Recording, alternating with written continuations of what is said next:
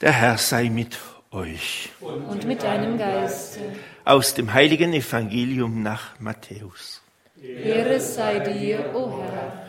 In jener Zeit erzählte Jesus seinen Jüngern das folgende Gleichnis. Mit dem Himmelreich wird es sein, wie mit zehn Jungfrauen, die ihre Lampen nahmen und dem Bräutigam entgegengingen.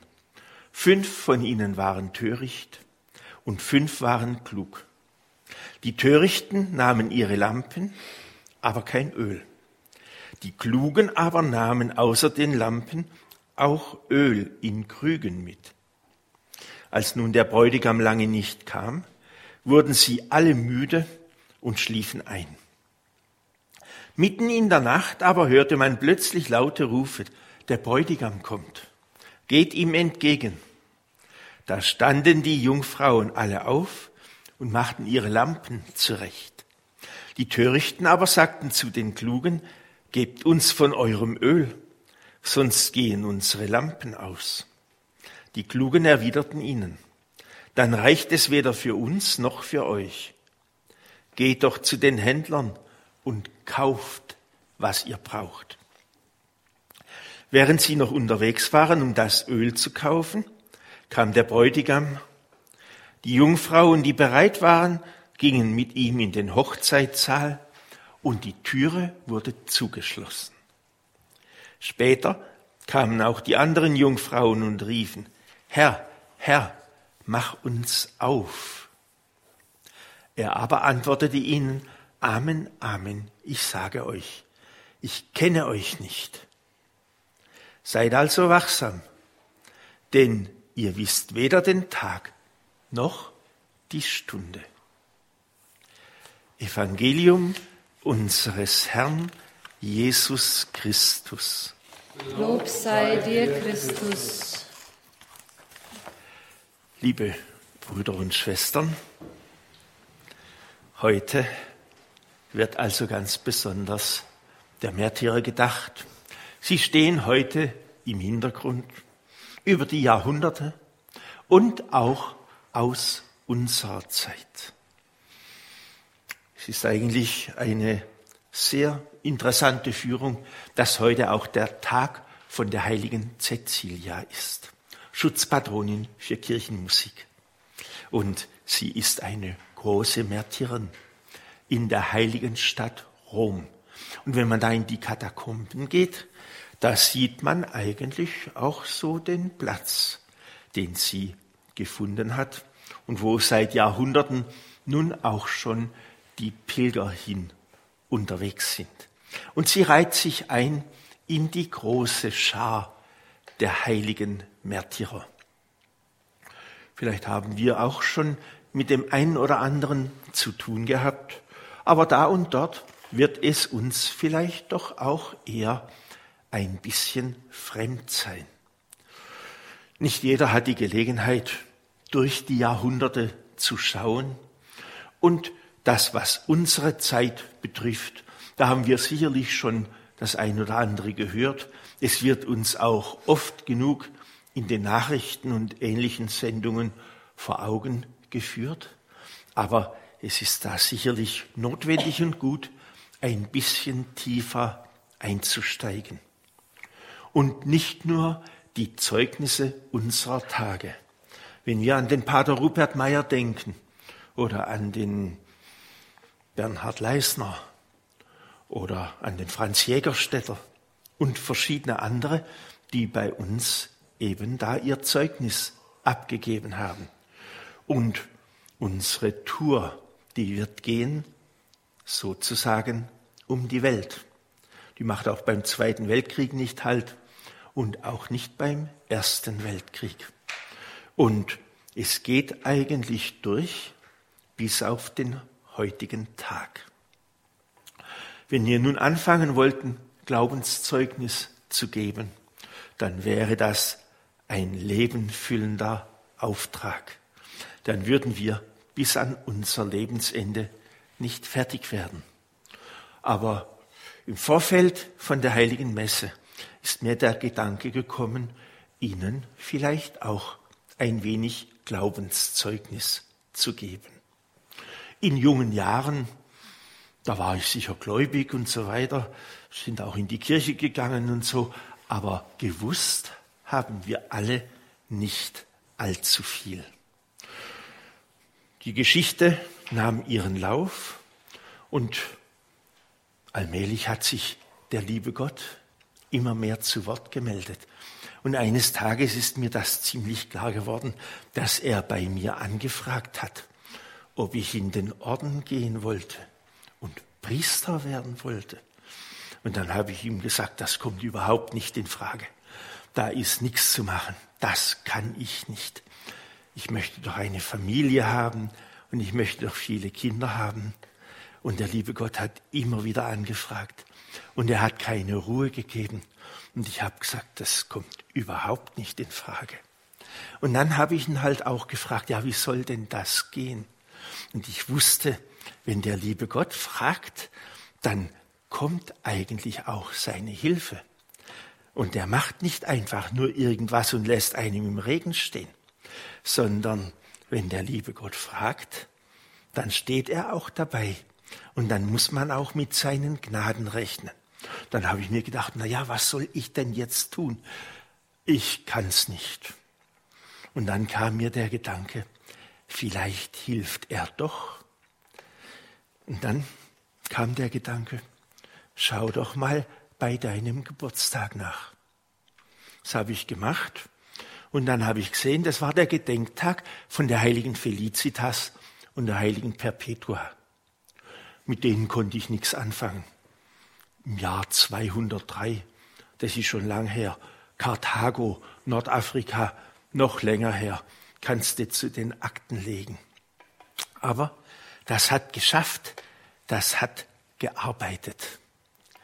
Und irgendwann bin ich auf die Märtyrerakte gestoßen von diesen beiden.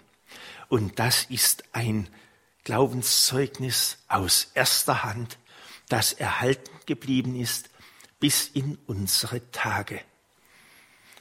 Und dann, eines Tages, bin ich bei den Kirchenvätern auf die Märtyrerakte gestoßen und habe dann das zum ersten Mal gelesen.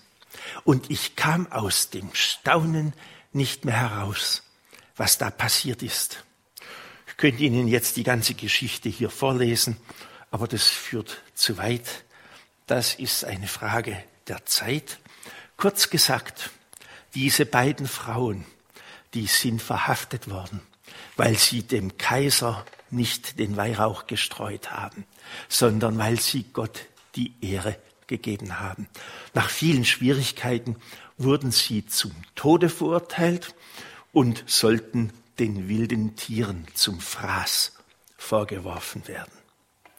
Und als es dann schon fast so weit gewesen ist, als sie im Gefängnis waren, da ist ein Wunder geschehen. Da kam der Engel des Herrn und hat sie mal ganz kurz mitgenommen in den Himmel. Und dann konnten sie da dem Herrn begegnen. Und er hat sie vorbereitet für den Auftritt beim Martyrium. Kurz darauf wurden sie dann hineingeführt in die Arena und es waren 50.000 Zuschauer da. 50.000 Verrückte, 50.000 Blutgeile, Schreiende, Hysterische, die jetzt eigentlich sich nur an dieser Schlacht ergötzen wollten. Die haben vom lieben Gott keine Ahnung gehabt. Das war eine sehr wilde Geschichte. Und dann kamen diese Frauen rein. Und dann haben die da ihr Glaubenszeugnis abgegeben. Und das Ergebnis war, sie sind zwar zu Tode gekommen, sie sind Märtyrer geworden, aber zurückgeblieben sind 50.000 stillgewordene. 50.000 solche, die hier eine Glaubenserfahrung gemacht haben. 50.000 solche, die ein Glaubenszeugnis später abgeben konnten, von dem man bis heute noch spricht. Als ich das alles gelesen habe, da war das für mich eigentlich so eine Offenbarung. Und dann habe ich beschlossen, diese beiden, Felicitas und Perpetua, die werden für mich persönlich sozusagen meine Patroninnen, die für mich beten am Thron Gottes und die mir Geleit geben auf dem Weg. Damals war mir es noch gar nicht klar, dass ich einmal zur Kirche in Not kommen würde und dass ich einmal da noch viel mehr mit den Märtyrern zu tun haben würde. Aber das hat sich dann alles so allmählich ergeben. Und dann gingen so die Jahre ins Land, es kam ein Einsatz nach dem anderen. Und dann im Jahre 1996 bin ich zum ersten Mal in Sibirien gewesen. Und da war man dann wirklich ganz nahe dran.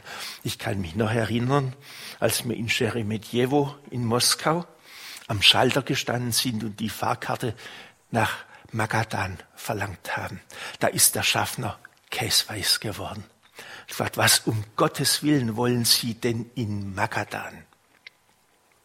Wenn in Auschwitz sechs Millionen Leute umgekommen sind, in Magadan waren es über 20 Millionen, die dahin deportiert worden sind und die im ewigen Eis verschwunden sind. Und niemand weiß, wie viele Märtyrer da draus geworden sind. Und das war dann einer der ersten Einsätze bei Kirche in Not, kurz nach der Wende, als eben dann in diesen Bereichen ein Neuanfang in die Wege geleitet werden konnte. Und das war dann auch die Plattform für eine Menge von Glaubenszeugnissen. Und nicht nur da, sondern auch in Jakutsk, in der kältesten Stadt der Welt. Oder in Vorkuta, ganz oben im äußersten Norden an der Pechora. Oder in Tixi oder in vielen verschiedenen anderen solchen Stationen. Und eines Tages, da ist der Pfarrer mit dem Schiff den Jenisei-Fluss hochgefahren bis zum nördlichen Eismeer weil er gehört hat, da oben, da sind noch Christen, die da irgendwie verschwunden sind in der Verbannung schon seit 30, 40 Jahren, weiß man nichts von denen. Und dann, dann ist da oben der Pfarrer angekommen und eine alte Dame war da, die Olga, 86 Jahre alt. Und zum ersten Mal seit 50 Jahren ist da ein Pfarrer gekommen die Leute, die waren schon 50 Jahre verheiratet, aber die haben noch gar nicht die Ehe einsegnen lassen, weil halt einfach kein Pfarrer da war. Manche waren schon alt geworden und waren noch nicht einmal bei der Erstkommunion gewesen. Und nun stand hier nach so vielen Jahren ein Pfarrer da. Und dann hat die alte Dame den erst einmal geprüft, ob der überhaupt ein richtiger Pfarrer ist hätte ja auch ein Agent sein können oder sonst etwas. Dann konnte der das Vaterunser, dann konnte der Latein und dann war halt alles entsprechend und sie hat gesehen, das ist echt. Und dann hat sie die ganzen Leute kommen lassen. Dann kamen über 100 Leute und es wurde zum ersten Mal seit vielleicht 50 Jahren Gottesdienst gefeiert. Und dann kamen die ganzen Glaubenszeugnisse, was die da alles erlebt haben, wie viele schon am Thron Gottes als Märtyrer die Fürsprache leisten, wie viele im ewigen Eis geblieben sind. Und dann haben sie auch ihre Glaubenszeugnisse erzählt. Und die alte Olga, die hat auch erzählt, wie sie deportiert worden ist und im ersten Winter bei 50 Grad minus im Bergwerk und dann war Weihnachten. Da war natürlich nichts zu sehen von Weihnachten. Und dann,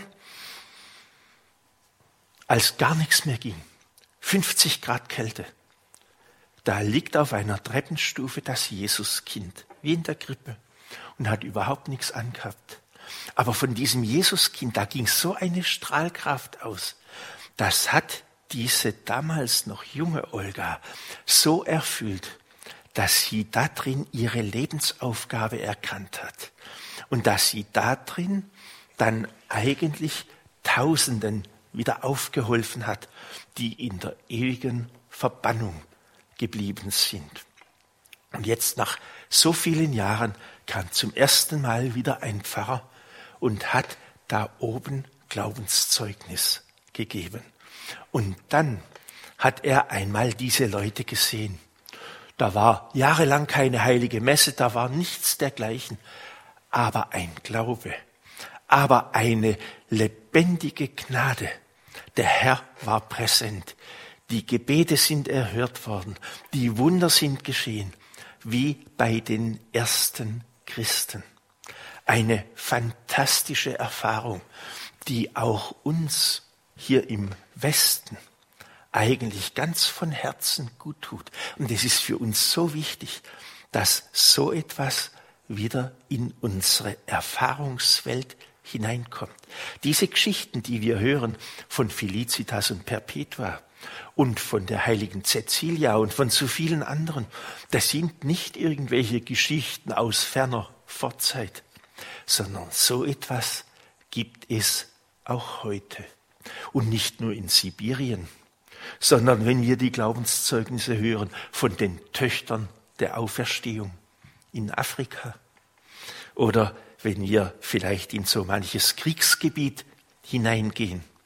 Und da können wir jetzt wieder eine Weltreise machen. Und wir würden so schnell an kein Ende kommen. Aber gerade heute, in dieser Zeit, wo die Welt wieder einmal in Flammen steht, da können ganz wesentliche Heilige für uns vielleicht auch ganz wichtig werden. Und da kann unser Blick gehen in die Ukraine, und da haben wir die heilige Olga, die heilige Großfürstin Olga und den heiligen Wladimir. Und die so dran waren an der Taufe der Kiewer Rus, wo eigentlich die ganze Region mit dem Christentum in Berührung gekommen ist. Oder auch der heilige Hilarion von Gaza. In diesen Tagen vielleicht ein ganz besonders wichtiger Fürsprecher. Und so viele andere. Wir würden an kein Ende kommen. Aber an dieser Stelle, da können wir einfach nur sagen, all ihr heiligen Märtyrer Gottes, bittet für uns. Und dann empfehlen wir ihm auch an, all die, die heute noch im Feuer stehen und die ihr Glaubenszeugnis geben müssen, rund um die Welt. Herr, dass du ihnen beistehst und dass du ihnen auch die Heiligen zur Seite stellst. Und wir danken dir für diesen großen Beistand. Und wir dürfen sie alle auch immer wieder anrufen. Heilige Cecilia, heilige Felicitas, heilige Perpetua, heiliger Johannes Brebeuf, selige Tekaquita Katharie und so weiter und so weiter. Ihr alle bittet für uns. Im Namen des Vaters und des Sohnes und des Heiligen Geistes. Amen.